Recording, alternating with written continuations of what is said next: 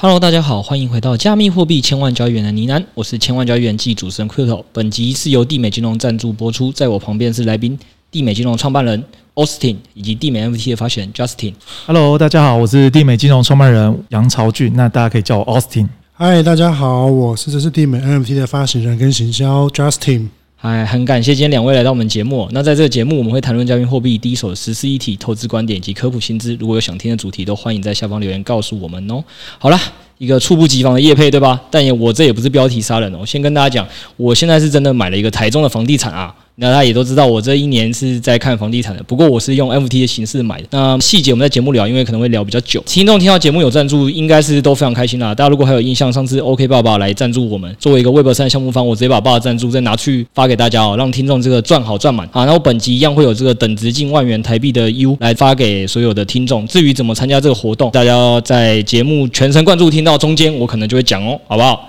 那现在我就先来讲一下我对这个业配是怎么看的。首先是这样啦，因为大家可以了解嘛，房地产加 M T 这两个名词，基本上呢，就是我觉得亚洲听众现在应该都对 M T 非常的害怕跟寒心哦。从我们 EP 七十七集，我们自己还讲过嘛，就是 M T 目前不像传统的法律有这么的对一间公司有约束力啊，所以创办人其实是有蛮高几率，如果没有把这个机制设计好，就会跑去 log。那所以我一开始说要接这个业配的时候，我是蛮排斥，甚至我是会在想说，这是不是来圈钱，然后想要借用我的名号，对，所以在这件事情上，我其实是蛮小心，有做了一些相关的调查，我来跟大家听众分享一下，也让听众知道说，诶，如果你自己一个人去接触一个一级的 NFT 项目，那可能作为投资者的人会做哪些的思考？对，那我那时候在想两个问题，就第一个问题，他是不是来圈钱的？那他背后有没有一个稳健的金流？我就先去查，因为这次很好的点是说，这个项目方其实算是实名的，还算好查，就是地美金融的创办人，然后他们在经济部的工商登记，我查得到资本有一千一百万。大家都知道我以前是做银行业的嘛，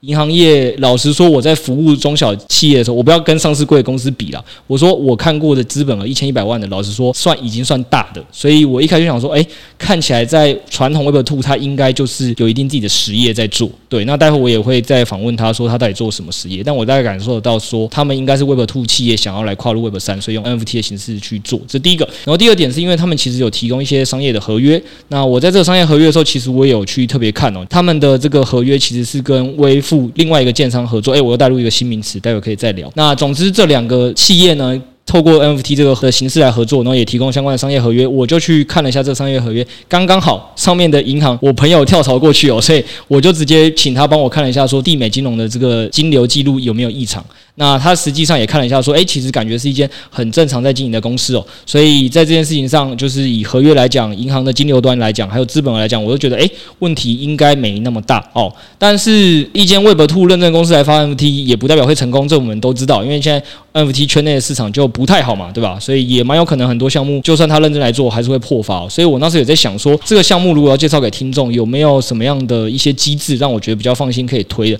然后就看到一个很有趣的，而且说，诶，他们是有设计让建商可以用原价赎回的这个方式啊，那只是这个方式大概会在三年后才会赎回嘛。那我那时候在想说，诶，第一个感觉上听众如果真的对这有兴趣，三年后还有一次选择权利是可以把本金赎回，所以好像还 OK，感觉有设了一个可以让它保底的一个让地板价稳住的一个行为，代表他们有去思考过这个赋能上，我觉得是 OK 的。但另外一个问题也来了，老实说，三年后才可以赎回，它也是一个机会成本，对吧？那我们投资讲求是机会成本，我就在想说，我把这个钱拿去放在 FTS 或者是 OKS，不是还有八趴到十二趴利息吗？那在这样子的角度上来讲，去放他们家的 NFT 三年后才赎回，对我来讲也不一定又比较好。然后我就看到，诶，他们有一点很猛哦，他们也说，可能这段期间你持有 NFT 的时候，就看你的形式，反正可以抽八到十二趴的利息，每半年就会发放一次。所以我觉得，诶，整个看起来都感觉上，他们有去过一系列比较认真的思考了。对，但大家都知道嘛，买房你自己就会很怕遇到一个烂尾楼的建商了。现在他们还多了一层 NFT 的行销，我感觉上其实还是有很多的细节是需要去注意的。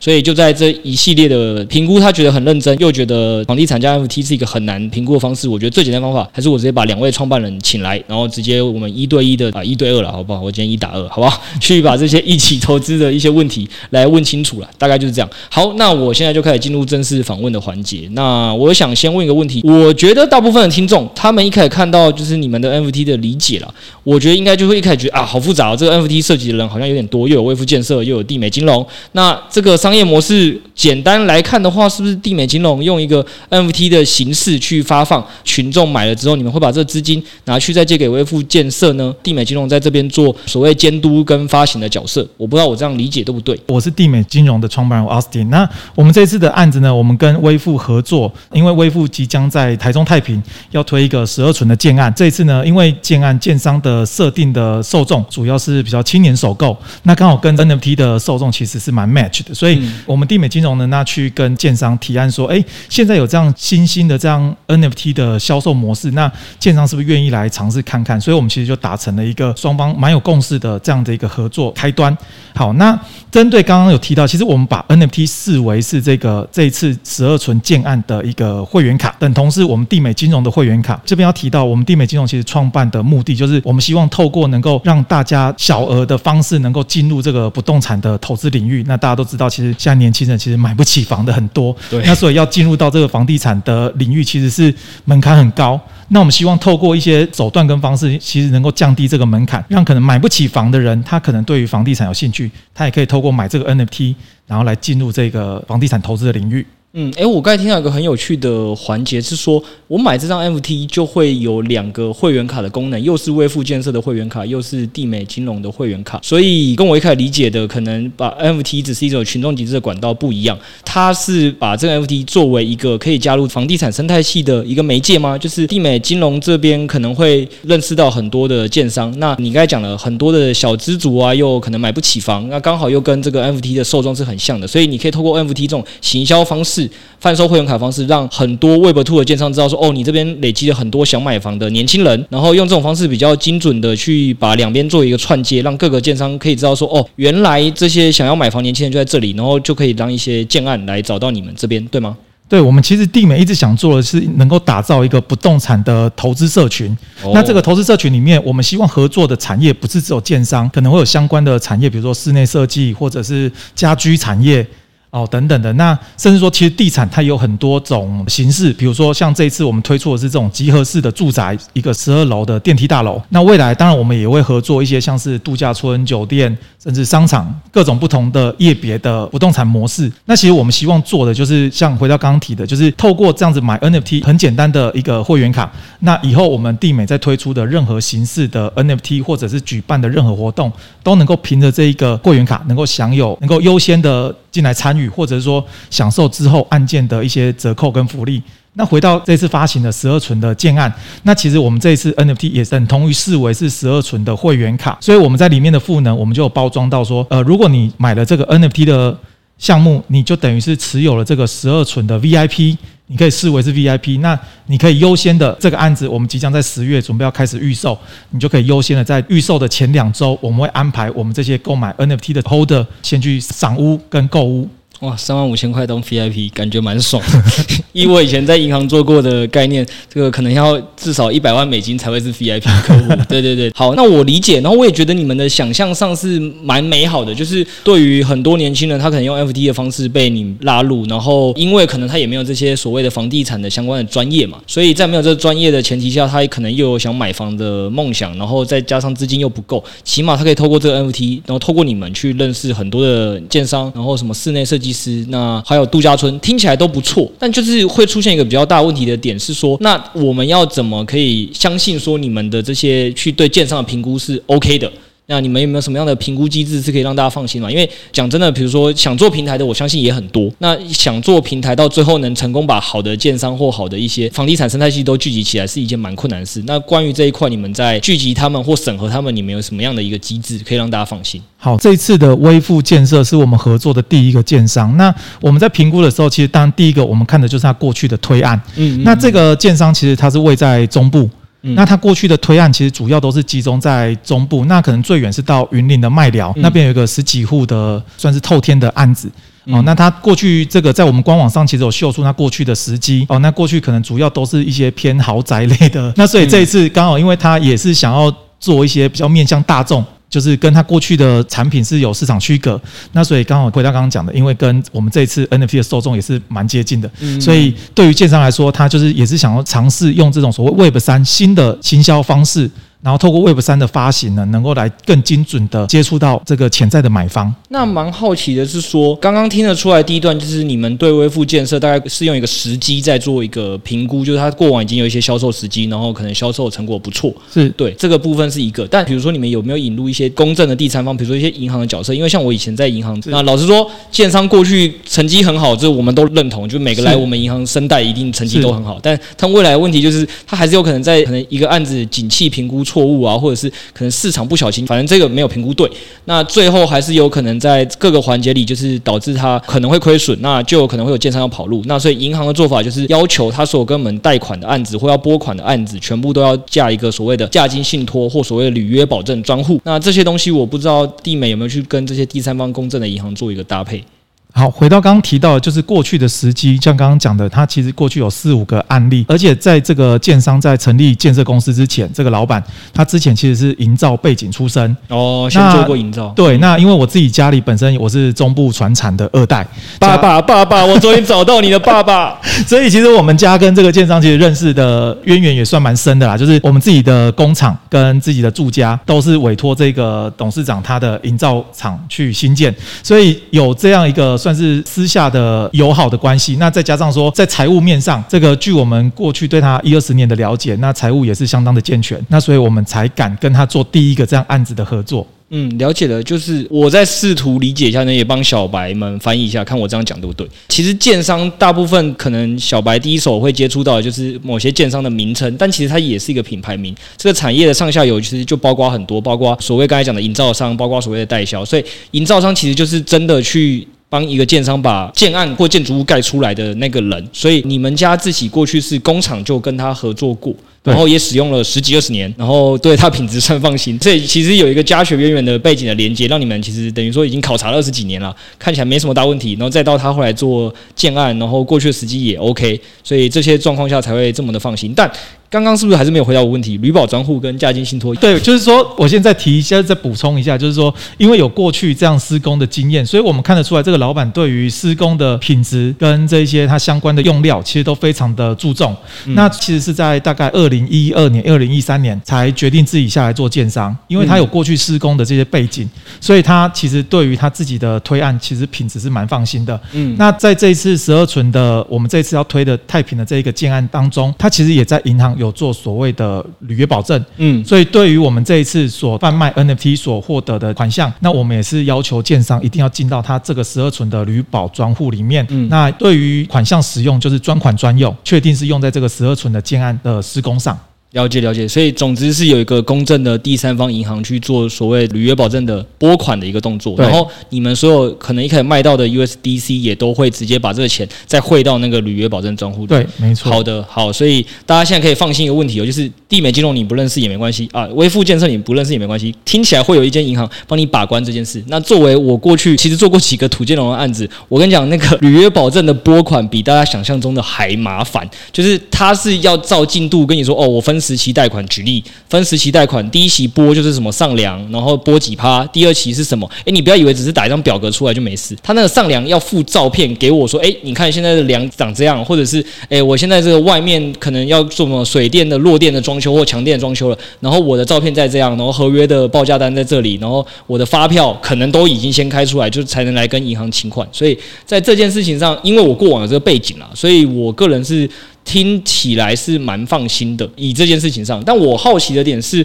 对于听众而言，可能很多人都会说，我会进旅保专户啊，我会进价金信托，我就是听众要怎么确定说我把这个钱给你之后，能监督到这个环节是你们真的有把钱汇进去？因为汇进到银行后，我就放心了，好不好？就是大概是这样。那汇进银行之前呢，怎么办？因为这一次我们是受微付的委托在执行这个案子，嗯，所以我们跟微付之间也有签订一个委托的协议书，是好，所以如果我们在销售的金额，我们是绝对要百分之百入到他的银行账户，不然我们跟他之间的契约就会违约哦，所以你们这样就会违约。对对对对，了解了解，所以就定期，基本上这个 NFT 可能在卖的过程里，你们就要定期把这个钱直接汇到他的那个账户。呃，我们会定一个销售完毕的时间点，然后再整批一起进到。建商的专户里面。了解，了解，了解。好，那可能听众这时候就会再产生一个疑问，就是在这个销售的过程，会不会有可能就是 NFT 没卖完？因为毕竟现在市场真的不太好。是对，那你们在这个比较辛苦的时间点出来没卖完，比如说只卖了二十趴，那这二十趴的民众的权益怎么保护？是你们会把钱退回去给他们呢，还是说，哎，这二十趴其实一样可以进这个微付那边，他们一样享有一样的权利？那剩下的八十趴的部分，你们会怎么做处理之类的？因为大家知道，其实现在是熊市嘛，所以我们在发行的时候，其实我们就有设想到这一件事情，所以我们不管是有没有卖完哦，那该提供的所有的赋能，我们都会完整的提供，包括说这个抽奖的折扣，比如说一百万的这个三名，呃，五十万的三名，一十万的二十四名，我们还是会依照原本的六百九十万。好多钱啊！对，这个我们等下可以再聊到建商他的诉求了哈。那所以建商不管是卖多少，卖五十趴，卖三十趴，甚至卖到一百趴，该提供的所有赋能都不会减少。了解。哎，抱歉，就是不要说我诅咒，但假设假设就刚好卖个十张好了，三十五万，那这样子建商真的还是会把完整的六百九十万的这些折扣都提供，是这样吗？诶，当然，如果张数少的话，这个可能少于这个奖项的数量，这个可能就是我们再跟建商讨论一下。不过该抽的应该还是会抽，就只要超过数量以上，基本上大家不用担心。对，但目前我们收到的白单数量应该是超过了啦。哦，太好了，太好了，没有没有，我们听众比较小心，我帮他问的细一点。是是是，搞搞不好，待会我先去抢个五张这样。好，那我们再拉回来到这个建案本身，就是现在听起来你们对微富建设的评估已经蛮完整了，然后包括银行这边也有做协助。那好奇。的点是说，这个建案本身呢，就是因为有的时候一个建商过去好，还是要看这个建案本身好不好卖嘛。那这个建案的好不好卖，你们是怎么去评估的？对，因为在接触到这个建商开的这一个这个建案的时候，其实我们内部有稍微评估过。那好，第一个这个十二存的案子，它是位在太平的，我们讲速效商圈。那那一边是太平一个算是蛮成熟的商圈。哦，它附近这个走路就可以到所谓的传统市场，嗯，然后麦当劳，甚至它走路就可以到有一个 Uniqlo 的街边店，然后它距离台中一个比较主要干道就是七十四号快速道路，其实车程也只要五分钟，所以它等于是其实那个 location 是非常的好，嗯，然后再来就是它到我们台中火车站，哦，只要车程也大概是十分钟的路程，那大家也知道，其实目前。在台中火车站旁边东区有盖的一个三井的 LaLaport 的百货公司，那也是预计是年底就要开幕，是。哦，所以它到这个 LaLaport 大概车程也是大概五到十分钟，所以基本上我们在评估这个案子的时候，其实它的地点是非常的精华。嗯，对，那再来就是说它的开价，因为我们有稍微的了解一下它的预期开价，嗯，那是跟周边相比，是因为就刚刚提到，因为它这一次是案子是主要的对象是首购族，对，所以它开出来的价格也是非常的在当地有蛮大的竞争优势。哎呦，大概几折可以？我们目前在看现在目前中部地价的报道，大概台中的地价在平均就是在四十几万，嗯，嗯，那我们目前所收到的讯息是，它这个案子应该会开三字头。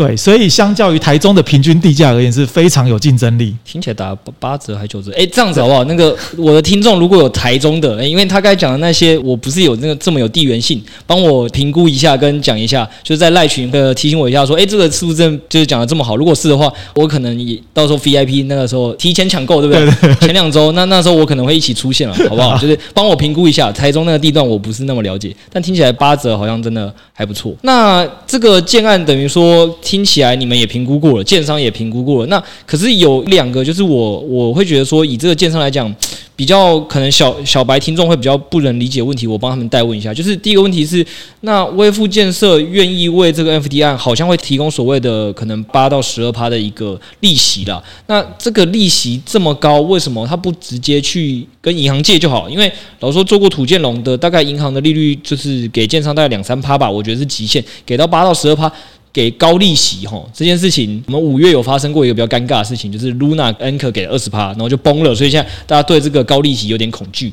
那这件事情上，你们是怎么评估说微富建设给的这个利息是合理的？好，这个就回到我们其实实物在目前的不动产产业链当中，其实过去建商他在盖房子，不管是预售或者成屋，它的产业模式是他会委托这个代销来做销售。嗯嗯嗯，那代销这边的。收入它就是靠销售总销的佣金，嗯，它是会有一个比例哦。那我们目前大概市面上的行情啊，我不知道这个可能有高有低，就是大概是五趴左右。了解。那甚至可能比较没有议价权的小建商，可能比例会再高一点。那我们抓平均五趴来说，那这一次的建案预计是推七亿总销大概是七到八亿。哦，好，所以我我们算一下它的财务模型。好，它如果是七亿的案子，它找传统的这些。代销来做销售的时候，他要提供的所谓的佣金，以该五趴来说，就有三千五百万嘛。对，没错，三千五百万。好，那在我们这个案子，就像我们刚刚一直提到，我们是一个用 NFT 的创新的一个新的商业模式、行销模式。嗯，那对于建商来说，他也是希望说能够透过节省下来中间的这一些本来应该要支出给代销的佣金，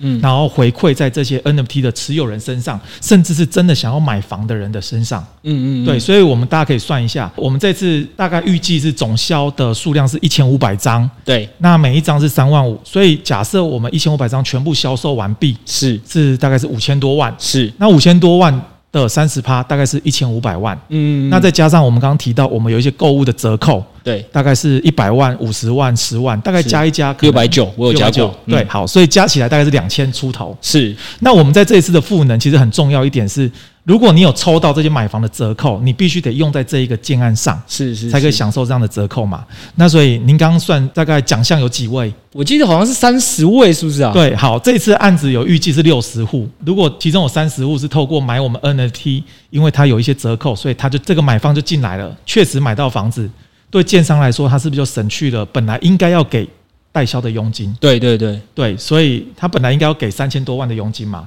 可是，如果透过 NFT 能够替他销售超过一半以上的户数，他在这边。他本来就要支出三千多万的行销预算，是我理解。对，他只是把这些行销预算转成是直接发给消费者了。没错，我讲一个我很有感的事情好了，就是大家知道为什么？欸，应该也是我们上集有录的。为什么 DeFi 去中心化金融现在被产业认为说它很有可能有未来的前瞻性？虽然说它可能还有很多细节没做好，因为去中心化金融，就我以前虽然是做过银行的啦，但我也知道银行收了大家存款之后，然后去做这个借款赚利差，中间需要付给这个审核人员钱啊，需要放给业务人员钱啊，也就是说。会有很多的人是在这个产业里必须去养的。有时候饼就是他得先付给员工，然后他一个上市会公司还要把钱付给股东。总之，他会有很多的环节是这个钱是要分给很多其他人的。那我觉得现在去中心化金融，就是大家会觉得很好一个点是，我现在作为资金的提供方，我就可以直接把来借钱的利息，呃，可能一比例分给我嘛，就一部分分给我，一部分是分给这个项目方本身。也就是说，你这个人就成为了这个项目方的类股东的角色，你可以享受这些利润的大饼分回来。那去中心化金融是可以这样做，那去中心化房地产为什么不能这样做？我觉得听起来理解就是这样。是，所以在这件事情上，你们的做法就是说服了这个微富这个建设，跟他讲说，反正你过去就是要给代销至少五趴，好，我们不知道实际多少，那反正至少五趴的这个的佣金，然后刚才钱算过了，至少要三千五百万以上，三千五百万以上，你用购物折扣一种方式，抽奖的方式，诶，很符合 Web 三的精神。然后另外一种就是每个人又可以平均都可以拿到的，就是这个持有的概念来讲，那在这样的情况下，其实把这个钱分出来，好像就没有那么过分。就是金流来源是算得出来的，因为它背后是有个富爸爸在的啊，这样听起来是没有太大的问题。好。还有一个问题是，刚刚说把金流进到了银行之后，那反正银行那边当然是会协助的审核跟付款嘛。那银行也不是吃素的。那我的意思是说，就是银行毕竟会有拿到所谓的房地产的抵押权，可以去做所谓的拍卖，然后不够的部分，可能他还有一些款项，呃，比如说存款压在他那里，他可以做圈存。所以总之啊，银行那一端不会吃亏。这要不然为什么这个商业模式可以做这么久？那回到我们这边，就是 NFT 的持有者也好，或者是地美金融也好。好，就是如果这次不是 NFT 卖的本身好不好问题，而是说这个建案呐、啊，它可能在盖的过程遇到这个房地产景气循环、原物料一直上涨之类的议题，发现它后来有一些所谓偷工减料也好、漏水也好的一些小争议，好或大争议，好就看每个人在在不在乎。那我说这些东西，我们这些 NFT 的持有者或者是地美金融这边能否做出什么协助跟保护啊？好，在赋能这边，我们这一次其实大家可以看到我们官网，我们的赋能条款其实是由这个微富建设。来提供给所有的 NFT 的 holder，是好，所以大家如果看到这些相所有的赋能，其实都是由微富建设这边来提供。那如果微富建设有这个未履约或者故意违约的情况底下，大家就可以凭着这一个发行条款，那我们就可以主张我们的权益来告他。好，第二件事情就是，万一就像刚刚主持人提的，如果在这个可能房地产的景气如果下行了，然后或者说它可能盖到一半烂尾了。对，那就目前的土建融而言，其实建商在银行大概放贷的层数可能预计是在五成到六成。对，这是目前银行的 normal 的一个利率的一一个放贷的层数。嗯嗯。那所以我们提到，我们在把资金交付给微付的时候，我们会跟他签一个所谓的资金合约。哦，那如果是万一在发生了这个微付发生一些像刚刚讲的财务的危机或风险的时候，那我们可以作为银行的第二顺位。当然，我们不可能优先于银行嘛，银行一定就是第一优先。那我们做银行的第二顺位，甚至我们会要求微富建设的相关的，比如说董事长，那做这个连带保证人。那大家其实算就知道了，其实他等于是提出了，像我们刚刚财务模型推估的，大概是一个两千多万的奖励的部分。对，那这个案子我们刚刚提到，这个玩笑有六七亿、七八亿，对对，好，所以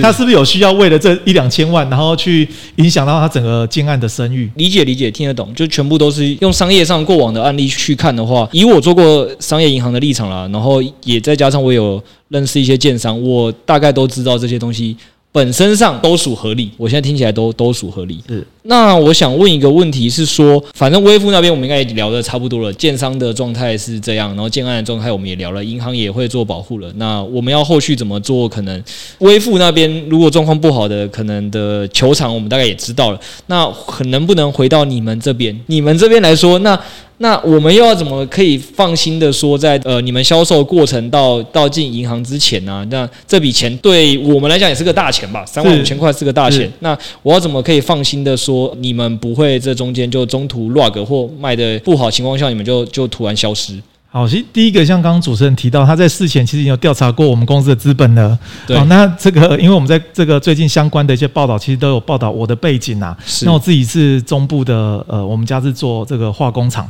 是。哦，那其实也是历史非常悠久，大概三四十年的历史。所以基本上我自己都敢站出来去做，我们讲实名制嘛，我是这个公司的老板，然后去为这个案子做背书。所以第一个基本上来讲，应该是风险应该是可以比较降低一点，至少我人就在台湾，我台湾的。这个国籍啊，然后所以在第二个的话是说，现在的确很多的案子，因为我们这个是一个 Web 二点零跟三点零相关都有连接，所以其实我们可以看很多 NFT 三点零的项目，它其实卖的就 rug，其实你根本不知道它的后面的项目方是谁。对。那我们这次因为我们是跟一个实体的建案是绑在一起的，所以包括建商，包括我们地美，包括这一次案件地点，我们都有公开在网络上让大家去搜寻，让大家看。对，所以基本上我觉得我们要 rug 的机会应该是比较低啦。OK，就是呃，应该说实名制的好处就是这个啦，就是相对比较好找。然后反正只要是忠实听众，应该都听过我录过 EP 七十七集，在讲 NFT 怎么评估一个项目会不会 rug。那有一个很大一个原因，就刚才讲了嘛，就是实名制是一个。那第二个问题就是它的 NFT 销售模式会是它唯一的本业收入。那如果是，那它这个发现后续不如他预期，他当然就跑嘛。那刚刚。刚地美金融，我现在以后都尊称爸爸。爸爸爸说的意思就是，嗯，反正他在中部你是查得到他们家的，然后名号都很好找。那可能再白花一点，那三五千万是不是个钱，我不是很确定。对，总之就是以爸爸的意思来讲，就是说以他个人来说，他们没有必要为了自己所谓的一个声誉，就是他们家自己过去可能在中部这么久的声誉，把他家自己的企业的声誉赔上，然后建商也没有必要，就是为了这个钱。那一切都是用比例原则来看了，但不是说绝对没有问题，但是大概可以了解这个风险系数上是可能比随便一个没有名号的人说我要来做 NFT 金融的发售或平台的建立是更有公信力。我觉得这点上应该是可以听得出来。大家也知道，就是我那一集跟大家讲一个重点。老实说，你看一个 NFT 的项目能做到多大，我觉得就有个重点是它有没有一个品牌思维，就是它到底今天是出来发一个案子。还是他未来是想把这个东西变成一个品牌，包括呢喃猫把自己做成一个品牌，是不希望说，呃，我们随便乱做一个业配，然后或者是我们随便去卖大家一个东西，就是每件事情，比如说包括这个业配，我也是去做了很多功课一样。那只要我觉得是有品牌的思维的人去做，我相信这些事情长期来看都会是比较值得期待啊。我个人就算是真的还蛮期待这个案子，所以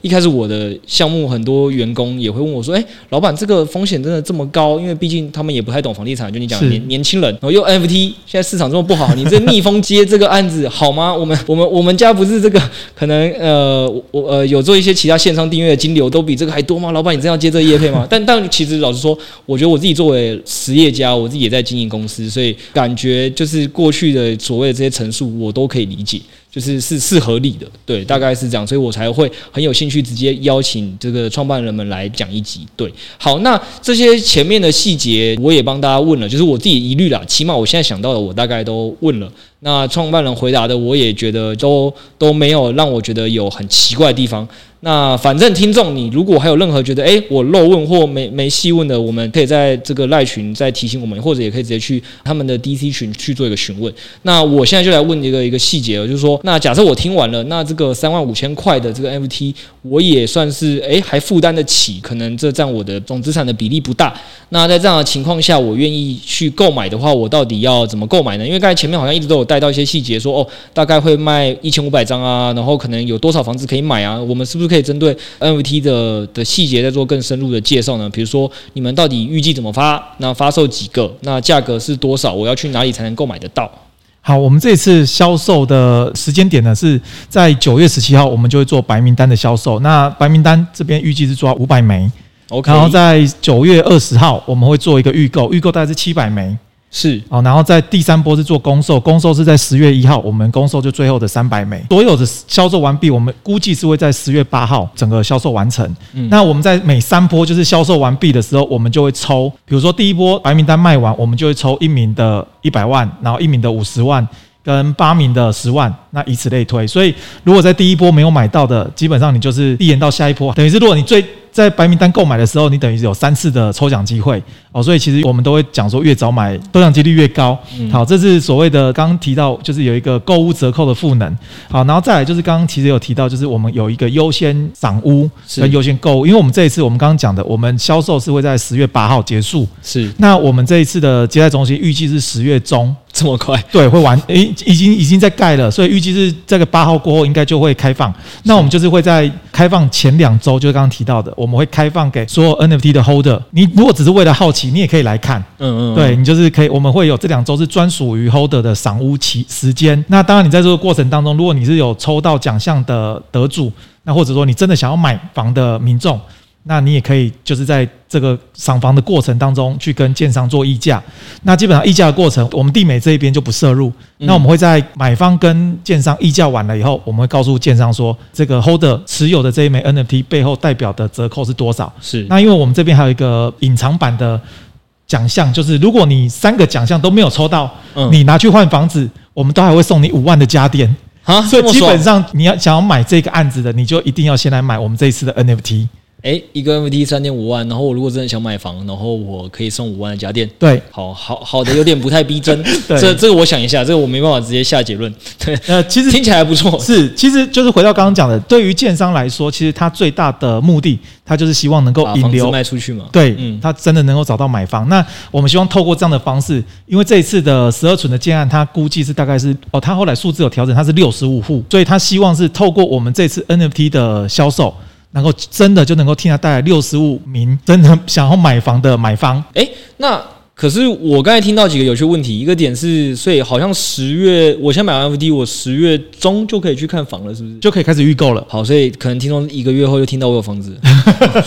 这是一个。然后第二个点是。可是我刚才听到一个，我不是让我很开心。你跟我说一千五百张 NFT 只能买六十五间，所以我还要跟别人抢，是吗？我们这边就是走先赏屋、先下定、先得到的原则啦。哦，因为其实这个部分有一些 Holder，他其实他可能不是在中部，或者他并没有买房的意愿，他只是觉得说就是可能是好玩，是，然后买来反正就放着当做是领这个奖励金。这可能有一部分的群众是这样的思维。哦，所以你你的预设可能说也不是真的全部的人都是来买房，因为毕竟我们一开始节目也讲了，你们这次其实想做的最终是卖。会员卡，对，就是这个房地产投资社群的一个生态系，对，所以虽然这个是你们第一个合作的专案，但也有可能是有些人是正在看到第二个专案、第三个专案、第四个专案的时候才会买，所以基本上你们现在就是先透过一千五百个去精准行销出一波想买房的人，但至于是不是买台中这个问题，可以再看看，理解应该没有错吧？是，好不好？你看证明我就是想买房，我听得很仔细，好不好？好了，那个听众不是前面都是节目效果，大家也知道我在台中区不太熟了，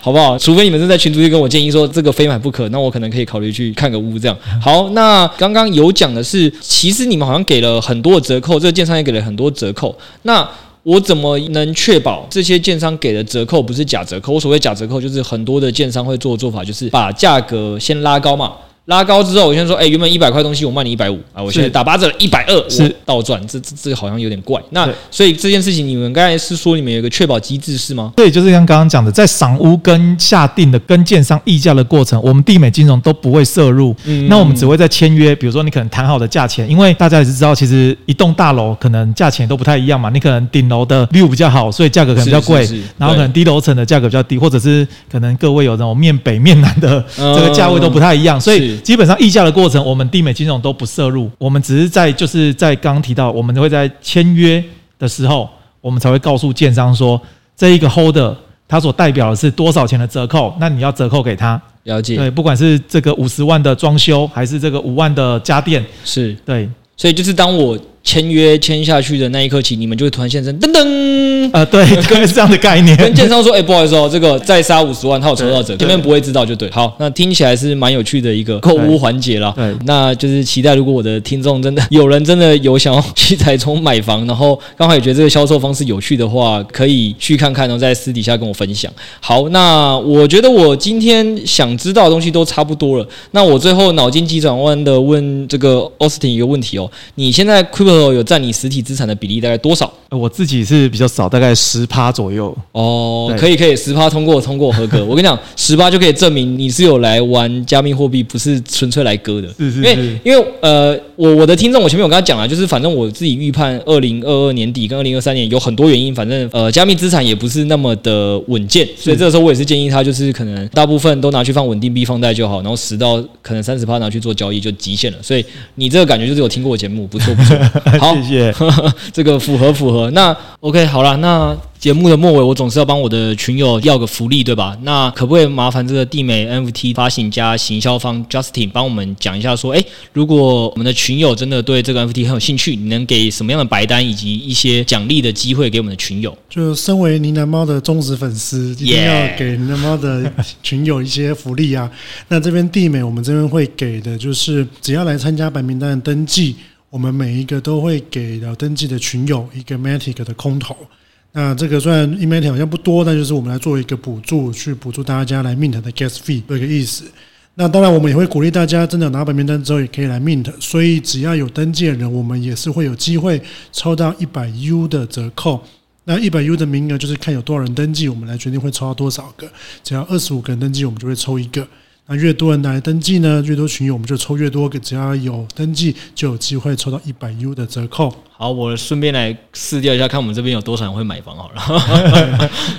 然后也欢迎这边就是可以来多买几个，因为就是多买几个，第一个刚刚讲的可能抽到最高一百万的好礼的机会比较大。那第二个就是说，我们之后我因为我们是要做一不动产的社群。所以，我们除了这个这次的 NFT 之外，我们之后可能会做一些像角色啊、工地道具的 NFT 来做空投。那如果你有买多个 NFT 的人，都有机会提早拿到这些道具 NFT，或者拿到比较特别的道具。好的，我刚才听到一个重点，因为群友可能听完前面这么长的这个关于我风险对话，他们。也记不得，但刚才就听到一个重点哈，抽一百万，再再讲一次，为什么可以抽一百万？他们可能突然醒了，对，是是什么原因？我们这边刚刚讲说，就是每一个 NFT 的持有者是。除了就是你他拿到的卡里外，可能每年会有一定的奖励金作为鼓励去去推广之外，对，他还抽到一个折扣，是。那这个折扣最高是一百万，总共三名这个现金折扣，就是他真的想买房的那那三名会有一百万的折扣，对对对，OK OK，这个折扣它是跟着 NFT 的赋能在一起的，是。是你等于你的 NFT 会员凭证就是办这一百万，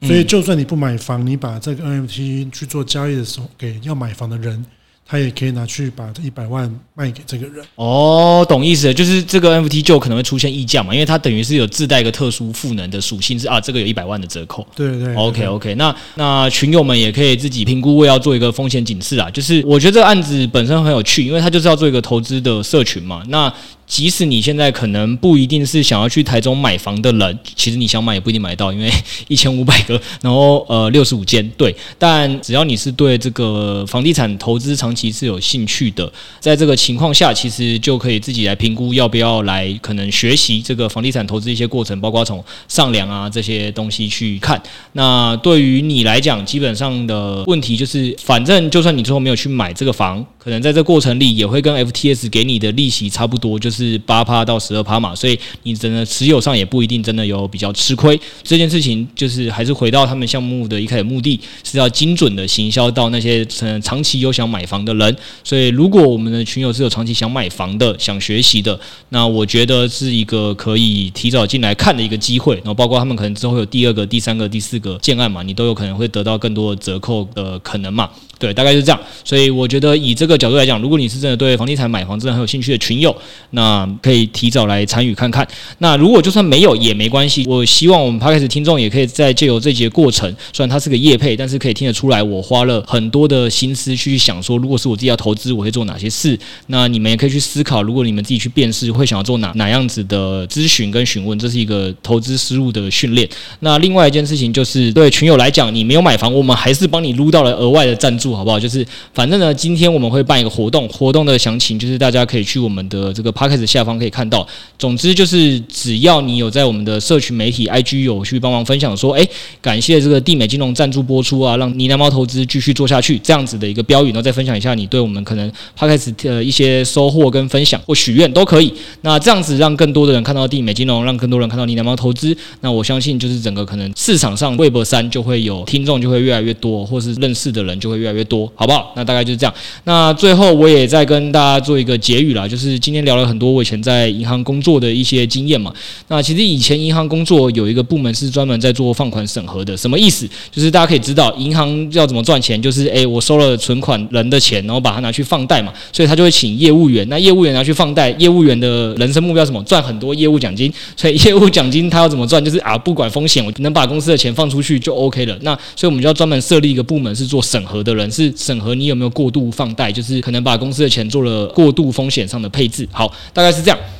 那为什么要讲这一段呢？其实这一段其实听众可以听起来说，诶，怎么商业银行运作跟我们投资这么像？就是我们投资强调就是你要做风险控管嘛。那大家可以了解哦。今天在这节目的访谈之前，我是针对地美金融的收款银行啊、经济部工商登记去查资本额啊、放款的合约都做一系列调查。那也听得出来，地美金融其实是针对微富建设，然后还包括整个 NFT 的整个设计，也都想了很多的细节。但这些细节都难保产业跟景气。还有商业合作关系，甚至可能是变动的，都有可能会变动，对吧？所以其实我们做再多事前功课，最后还是有可能会遇到一些黑天鹅会发生。那在这个情况下，大家怎么确保自己的权益？能确保自己权益的方法，就是好好的去思考说，诶，这笔的投资我最多可以投多少钱？那这钱如果真的不见了，那我到底能不能承受？就是你用一开始投资的总额去去决定这个风险的控制。那我可以跟大家讲，反正以团队而言，团队是有去买帝美的 NFT 的，就是我们是有预计要去买那这个部分呢，其实